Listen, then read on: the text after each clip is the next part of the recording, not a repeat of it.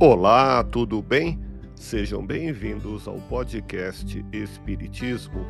Aqui é o Paulo e onde quer que você esteja, você está em ótima sintonia.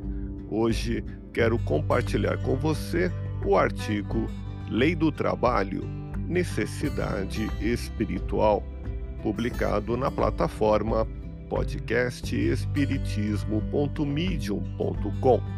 O trabalho é a lei da natureza, constituindo-se em uma necessidade espiritual.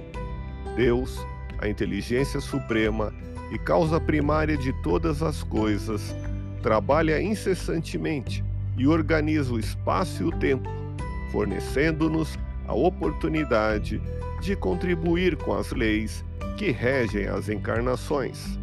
O trabalho é constante, permanente, para encarnados e desencarnados. O Senhor abençoa sempre aqueles que realizam seu trabalho. Leia o artigo completo publicado na plataforma podcast espiritismo.medium.com.